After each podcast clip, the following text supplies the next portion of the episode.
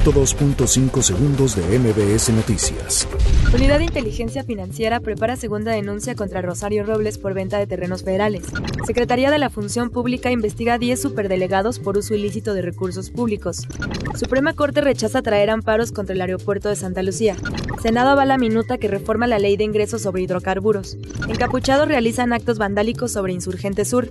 Huitláhuac García asegura que en Veracruz se ha reducido 34% la incidencia de homicidios. Encuentran cuerpo de sexta víctima en desplome de avioneta en Michoacán. Intervendrá a favor de antorcha campesina en Chiapas.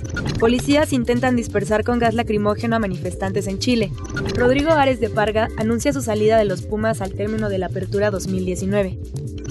102.5 segundos de MBS Noticias.